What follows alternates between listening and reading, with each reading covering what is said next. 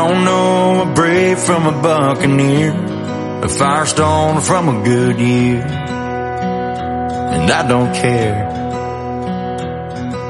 And she don't know the hell I used to raise back in my bad old days before she got here. She knows and I know that I'd be a mess without her. I ain't crazy. Capital con Carlos Puch Sajibela.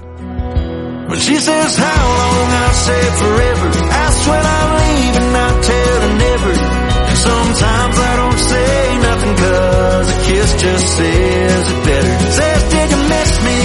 All day. Sometimes I just in case. So there ain't no way that she don't know.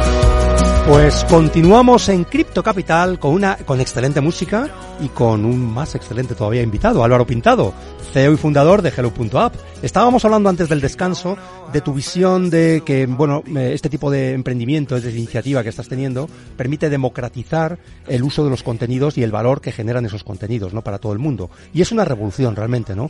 Pero, ¿tú te sientes como el líder de una revolución? Eh, a ver, a mí me encanta, sinceramente. sinceramente, y si alguien tiene que mm, pelear o llegar a ser un líder de esta evolución, vamos, yo estoy a la cabeza 100%. Voy a estarlo y quiero estarlo, ¿no?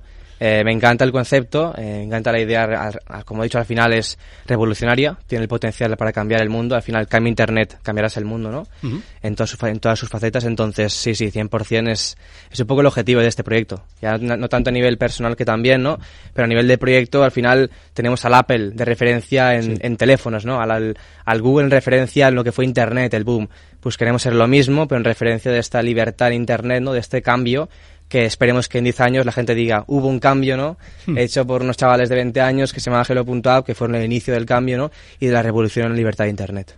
Bueno, hablando de Hello.app, una de las, eh, digamos, cosas que más llama la atención es que fuiste capaz de comprar el dominio, que te parece un dominio bastante potente, y yo también estoy de acuerdo, creo que te costó 107.000 euros. ¿Cómo tomaste esta decisión, no? O dólares, no, no sé cómo fue el- la transacción. Es un, es un gran tema, eh, polémico en su esencia Sí. y su final. Eh, básicamente, pongo un poco en contexto. En aquel momento teníamos, creo que 130.000 de cash en el banco. Sí. Y era un momento muy bueno porque el comprador tenía bastante gente pujando por él, Ajá. el vendedor en este caso, y yo sabía que este dominio, si lo vendía bien a medios de comunicación y vendíamos una buena historia, lo podía petar, nos daría un montón de publicidad eh, para el proyecto. ¿no? Al final es lo que digo, hazlo diferente porque si lo haces como todo el mundo, acabarás como todo el mundo, eh, teniendo una repercusión vulgar, mediocre, ¿no? que no llega a ningún lado. Entonces, la idea teníamos al final 100.000 euros para destinar en marketing en este caso, en captar usuarios, y dije, tenemos dos opciones, hacer lo que hace todo el mundo, que es anuncios, paid marketing, o hacerlo diferente. Hagamos una operación única en España, que no se haya visto jamás.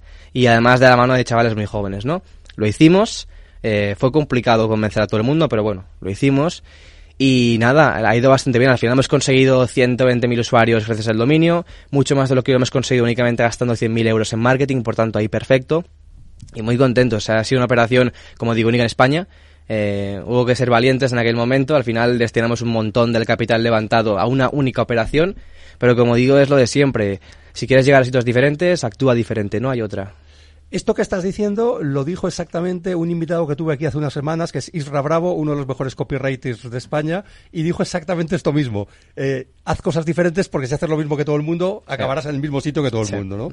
Y, y bueno, tú lo has hecho y yo creo que es una, una muy acertada decisión. Es verdad que arriesgada, pero al final el riesgo también tiene esto, ¿no? que tiene su beneficio, ¿no? Sí, sí, sí, es lo que digo. Em, fue difícil en aquel momento, pero yo lo vi claro, lo vi bastante claro, sabía que lo podíamos vender muy bien, lo podíamos comunicar muy bien, y así ha sido, por suerte para nosotros. Ya te digo, estaba, yo estaba bastante seguro de que puede salir muy bien, como ha salido, y estamos muy contentos, la verdad, de cómo ha sido. 120.000 usuarios. Vamos a ver, si yo quiero ser usuario de Hello App, ¿qué tengo que hacer? Pues así es sencillo, buscas hello.app en Google, ¿Sí? te entras y ya puedes empezar a subir información en este caso porque la, la- la faceta de ofrecer espacio de almacenamiento no está activada aún. Ajá. Ahora únicamente se puede subir como si fuera un cloud pero descentralizado, como un Dropbox descentralizado básicamente, De ¿vale? acuerdo. Entonces cualquiera entra a hello.app y ya puede almacenar información mucho más barata que en un WeTransfer o en Google Drive Sí. y de manera des- distribuida, descentralizada y, y propiedad tuya en este caso que es lo importante. Perfecto, está descentralizado, no es propiedad de una empresa centralizada como ocurre con Google Cloud o con Amazon, etcétera. Em, el tema de los beneficios todavía no está activado, es decir, el repartir los beneficios de tener ese contenido almacenado para poder ofertar tu espacio de almacenamiento. Correcto, eso, es un no- tema, no es un tema muy complicado. Ajá. Es como digo, no existe. Lo estamos construyendo desde cero, por tanto aún estamos ahí picando pala. De hecho, para sacar esta aplicación al mercado, para que la gente ya pueda ofrecer espacio de almacenamiento y ganar dinero a cambio, hemos abierto una nueva ronda de inversión, SID, de 2 millones de euros, Sí. para llevar a cabo esta aplicación, como he dicho, y que la gente ya realmente pueda ofrecer espacio de almacenamiento a cambio de una recompensa monetaria. Estáis abriendo rondas de financiación, entiendo que esta es la segunda ronda que, que estáis Sí, acometiendo. esta es la segunda. ¿Y estáis haciendo de la manera tradicional o también estáis yendo al mundo, digamos, cripto para conseguir financiación? Estamos viendo todo aquel ¿Mm? que crea en el concepto y en la visión. Al final sí que es probablemente mucha más gente del público cripto, pero sí que hay mucho venture capital que realmente ha visto el proyecto, ha escuchado el concepto y entiende por pura lógica que tiene mucho sentido y cree bastante en él, ¿no? Entonces realmente no nos cerramos a nadie a menos de que lo que hagas únicamente meterlo sin ningún tipo de sentido y nos vaya a exigir cosas que realmente no creemos en ellas, ¿no? Porque hay gente que te puede exigir, oye, yo invierto, pero oye, quiero información de la gente, quiero Claro. que... Entonces queremos a gente que crea en el concepto, que crea en la visión de revolucionar Internet para bien, que crea en la libertad de Internet, que al final es, es- básicamente Internet se creó eh, siendo una red de gente por y para la gente, pero poco a poco se ha ido monopolizando, como básicamente todo en este planeta, ¿no? Pero básicamente eso, buscamos a gente que crea en lo que hacemos. Eh, realmente esa confianza es muy importante, porque claro, si la gente piensa que a lo mejor en el futuro vais a comerciar con esa información, pues lógicamente el concepto se derrumba, ¿no? Correcto. ¿Cómo, o sea, qué garantía, si es que se puede dar alguna, dais vosotros de que eso no va a suceder nunca? Correcto, porque la tecnología que estamos montando no nos va a permitir comercializar con la información. ¿Por qué? Porque ya de entrada una wallet es privada. Yo no sé quién hay detrás de una, de una wallet, ¿no? Entonces ya por eso, partiendo de ahí, sí, o sea, aquí la cuestión está en que una persona puede entrar y si entrar a lo mejor nos exige que montemos una tecnología que permita recopilar datos. Bien. La nuestra, la que queremos montar, es que no recopile información. Ya funcione con blockchain, con wallet y con sistemas distribuidos, que es la gracia. O sea, por diseño está pensado precisamente para que eso no pueda suceder. Privado ¿no? por defecto, esta es la frase. Privado por defecto. Privado por defecto. Igual que por diseño, blockchain solo tiene 21 millones de tokens y eso lo hace totalmente inmune a la inflación y a las prácticas que Ahí. hacen los bancos centrales. Realmente hay paralelismos ¿eh? entre lo que estáis Sí. eh, intentando hacer eh, en el mundo de, la- de los contenidos y lo que hace Bitcoin o Ethereum en el mundo de, de- de- del valor ¿no? y del dinero. ¿no? Em, digamos, ¿qué planes de futuro? O sea, ¿cómo, ¿cómo te ves dentro de, cómo ves el proyecto? Sí. Dentro de dos, tres, cinco años. ¿Realmente qué es lo que es- quieres conseguir? ¿Qué es lo que queréis conseguir? Esta es la pregunta del millón, o digamos del billón, con B. ¿Por qué? Porque, como he dicho en muchísimos medios, eh, tenemos la confianza y la seguridad de anunciar que Hello.app llegará a ser unicornio en tres años. Al final, esta asunción y esta predicción se basa en lo que sabemos y en la capacidad que tenemos de ejecutar el concepto, que, es bastante complicado a nivel técnico, y de realmente convencer a la gente de que esto es el futuro, ¿no? Entonces, como digo, es en tres años tenemos un unicornio, Hello.app será unicornio en tres años, y eso es un poco un concepto que lleva a entender de que el proyecto lo ha petado a nivel de usuarios, de facturación y que ha llegado a muchas partes, ¿no? Es más que nada una forma de, de agrupar, en vez de explicar, oye, en tres años queremos tal, tal, tal, tal, tal, agrupamos todo y cuando ya una empresa es unicornio es porque realmente ha tenido muchísimo impacto en la sociedad.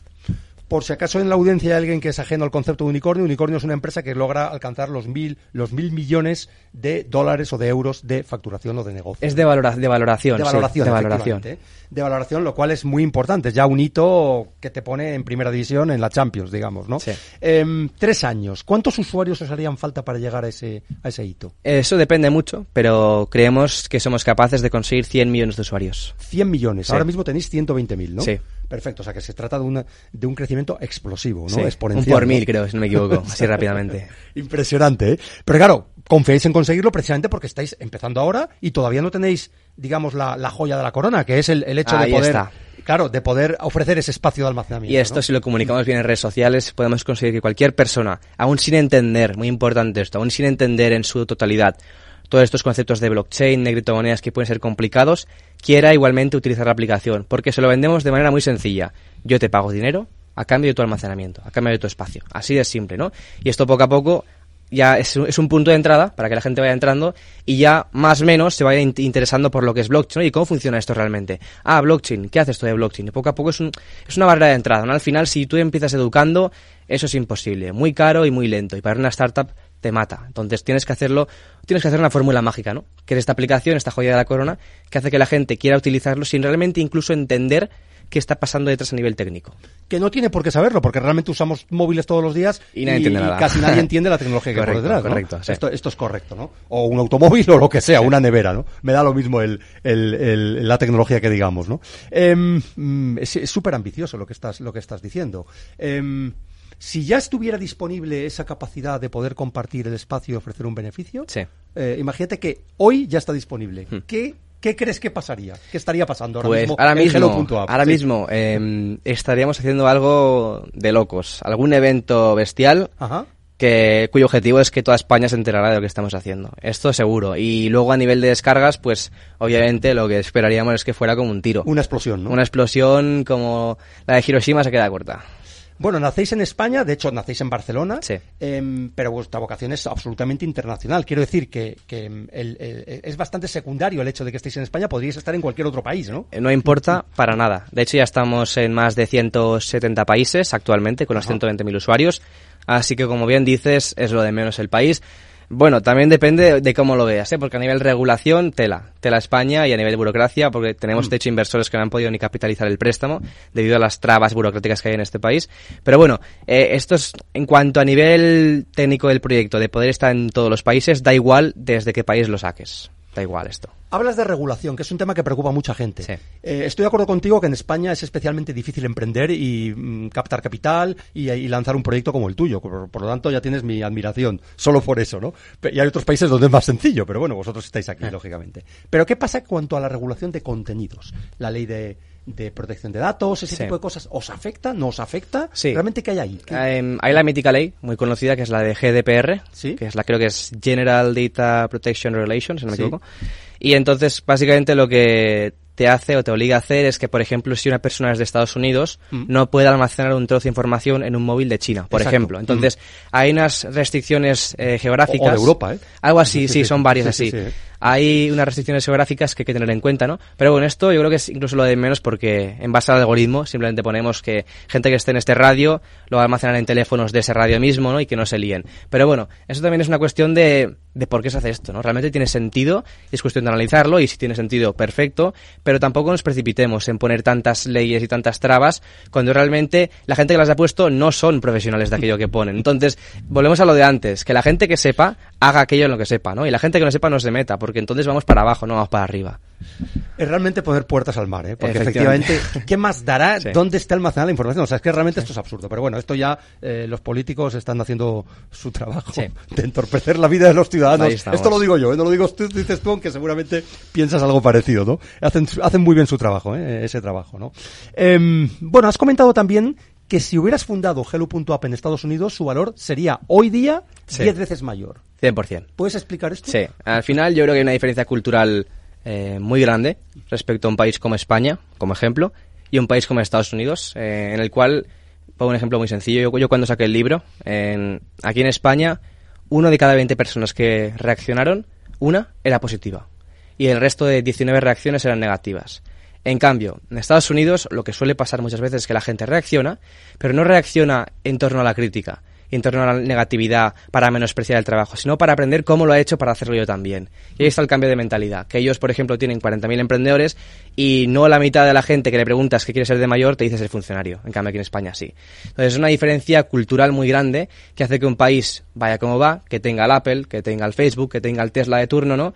Y aquí en España tengamos a muy pocos y que difícilmente comparables con estos gigantes que ya te digo, han sido gente normal, pero que simplemente en base a la cultura, en base a la manera de pensar que tiene inculcada el país, ¿no? Todo, todo ayuda y todo colabora para que sean grandes empresas y al final cuando la gente en un país es buena, es interesante, tiene valores y crea cosas interesantes, el país crece, porque el país son las personas. Es como una empresa logrando un país, ¿no? Yo lo veo así. Entonces, si la gente dentro de la empresa la hace bien, cada uno hace su papel bien, la empresa va bien. Pues así es simple el país.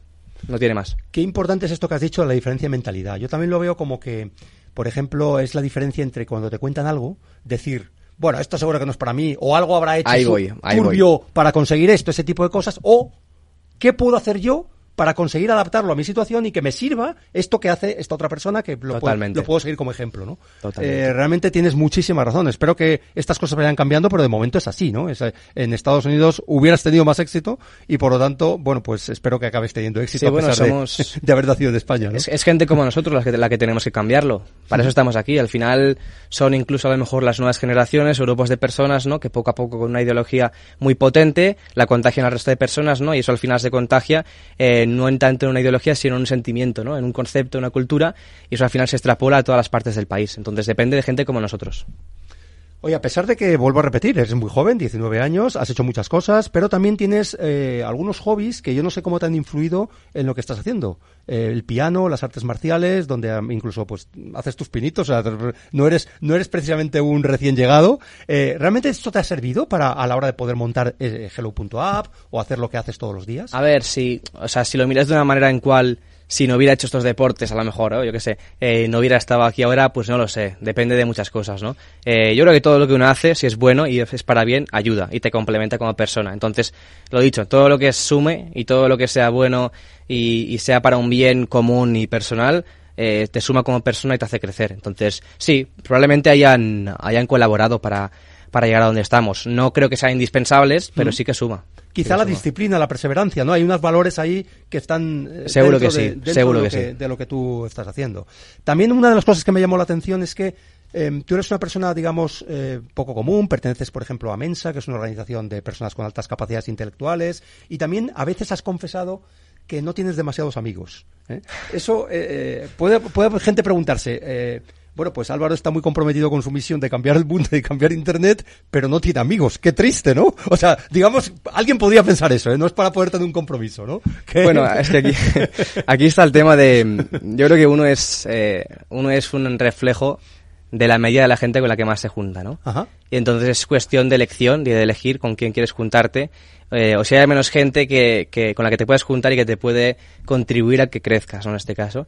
Y yo creo que hasta hace poco tiempo, pues, pues era complicado, más que nada porque nunca he encontrado así un tipo de gente en el cual yo quiero decir, ostras, yo, yo creo que me contagie de su Conecto, manera de pensar, de su energía, ¿no? Porque creo que me va a servir para crear el siguiente cohete que vaya a Marte o a Júpiter, ¿no? Eso es la gente que realmente busco. Entonces, eh, yo creo que es, es parte de lo que he comentado y está relacionado con la cultura y un poco las formas de actuar, lo que uno hace, eh, por qué lo hace. Entonces, es un cúmulo de cosas, ¿no? Que hacen que, al menos en mi caso, haya sido un poco más distinto eh, a la hora de, de- de vivir. es que es curioso. sí, y sí. las personas de tu equipo, digamos, están igual de convencidas que tú de la misión que tenéis en, en Hello.app o, o- o realmente o, les has Sí. convencido tú o sea No, ¿cómo, no, cómo no. ha sido esa manera de aproximaros eh? 100%, 100% estamos todos en el mismo barco, Ajá. todos somos uno, eh, entonces sí, o sea, al final, si están en esto eh, y dejando un montón de cosas aparte, es porque realmente creen, si no, no estaríamos aquí. Al final, si estamos aquí es porque creemos eh, que esto es lo más grande que se puede hacer, como he dicho antes. Si no haríamos otra cosa, muy simple, hay cosas más fáciles para incluso hacer dinero fácil, lo que sea. Si estamos aquí eh, sin cobrar un duro y trabajando full time con esto es porque realmente creemos que los beneficios a futuro darán millones de vueltas a lo que podríamos hacer ahora. Entonces sí, realmente creo que son conscientes, lo somos todos, como digo, so- todos somos uno y, y por eso estamos aquí, si no, no estaríamos aquí. Eh, sin cobrar un duro es literal Eh, bastante, bastante, li- bastante, literal. sí, sí, sí. Sí, o sea que digamos que de momento no podríais vivir de esto. Eh, ahora no, mismo, a no, día de hoy. No. Ni tú ni el resto de tu equipo. A ver, o sea, por poder, por poder obviamente se podría, pero ahora mismo eh, La prioridad estamos- es otra, ¿no? Está- Ahí estamos. O sea, si quisiéramos en un caso extremo se podría hacer, ¿no? Y es cuestión de hablarlo con los socios y se hace. Pero Ajá. actualmente no da para nada. Bueno, es una startup. Estáis modelo startup, Sí. estáis poniendo Es all in, apuesta, sí. all in y luego mm, con la esperanza de que esto salga bien Sí. y, y explote, ¿no? Ese es el asunto. Bueno, estamos terminando esta interesante conversación que tenemos contigo, pero me gustaría que dedicaras pues un minuto, dos minutos a un mensaje que quisieras dar a nuestra audiencia. Es decir, planes de futuro, ideas, eh, el mensaje que quieres transmitir, realmente por qué es tan importante eh, resolver este problema y tener éxito en lo que, en lo que os habéis planteado. Sí, yo creo que ha quedado bastante claro al final el concepto y, y el hecho de que una red que se base en el poder computacional de, de hardware que tiene la gente en su mano, si alguien lo consigue todo unir y crear una super red que sea capaz de sustituir a las grandes franjas centralizadas, esto será el futuro. Al final es cuestión de optimizar los recursos, ¿no? Si ya tenemos hardware que existe, no creemos más, aprovechémoslo. Entonces yo creo que esto ha quedado bastante claro y ahora lo siguiente es hacer un call out a todo inversor que nos esté escuchando. Como digo, estamos en ronda de 2 millones, entonces Sí. cualquier inversor que le haya parecido interesante o que quiera hablar con nosotros, es cuestión de ponerse en contacto a través de redes sociales, eh, LinkedIn, Instagram, Twitter, nos contacta por ahí, estaremos encantados de, reunirnos con él y, y, ver qué visión y cómo la ha entendido y si realmente cree en lo que hacemos, ¿no? Para que sea un candidato a, a ser inversor. Al final, eh, somos una startup exclusiva para invertir, no puede entrar todo el mundo, solo gente con la que realmente compaginemos y veamos que podemos llegar lejos con ellos. Al final todos somos uno, todos somos un equipo, todos seremos socios. Entonces eso, es un poco el mensaje. ¿Hay algún ticket mínimo que os habéis planteado? Aparte de las condiciones de, de, evaluar que realmente son socios adecuados para el proyecto. Hay un ticket mínimo, pero no lo diré porque entonces eh, el ticket mínimo también depende mucho de la persona. Ah, entonces, bien. si Perfecto. la persona realmente Perfecto. nos mola, el ticket mínimo es secundario, no es tan importante. Está bien, ¿eh? ¿eh? ¿Cómo vais con esa ronda de inversión? Es decir, ¿os habéis planteado un objetivo? Sí. ¿Estáis eh, ya...? Dos millones, sí, el objetivo. Ese es el objetivo, pero sí. ya habréis llegado a un cierto nivel, ¿no? Correcto. Eh, tenemos ya aproximadamente a lo mejor unos 400, 500 comprometidos. Y llevamos poco tiempo en la ronda. Sí, sí. Perfecto, pues oye Álvaro, ha sido un placer estar, estar hoy contigo. Eh, recordar Álvaro Pintado, hello.app, eh, un proyecto único, revolucionario. Lo que vamos a hacer ahora es una brevísima pausa para finalizar el programa. ¿eh? Muchísimas gracias. Perfecto, ha sido un placer.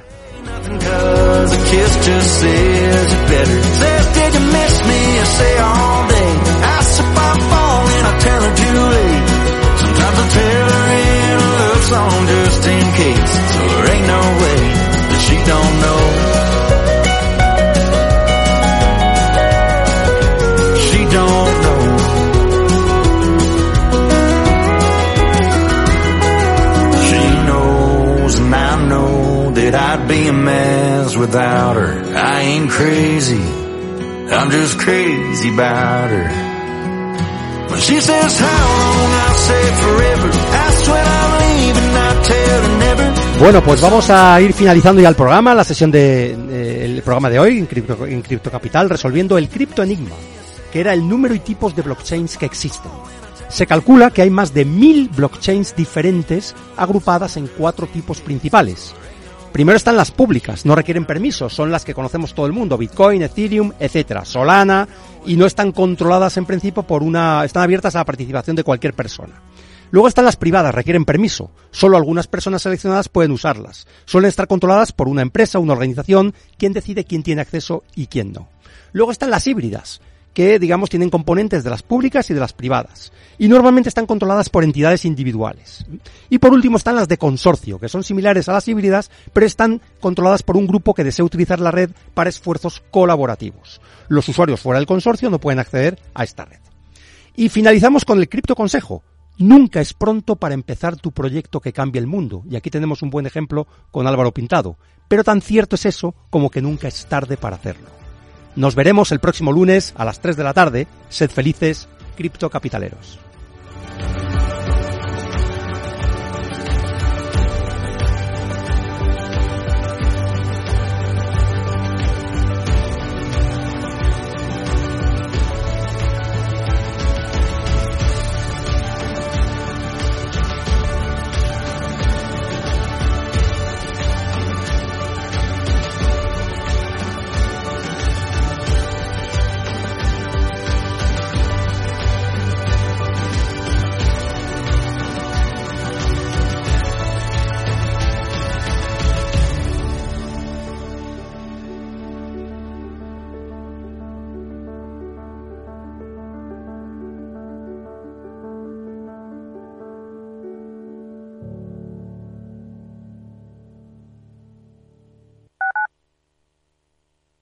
Capital Radio. Si crees que la ciberseguridad no va contigo ni con tu empresa, es que todavía no has escuchado Cyber After Work, el programa decano de la radio española sobre ciberseguridad. De la mano de Eduardo Castillo y acompañado por Mónica Valle y Pablo Sanemeterio, te ayudamos a proteger tu empresa de las múltiples amenazas que circulan por la red. Cyber After Work todos los lunes a partir de las 7 de la tarde en la sintonía de Capital Radio.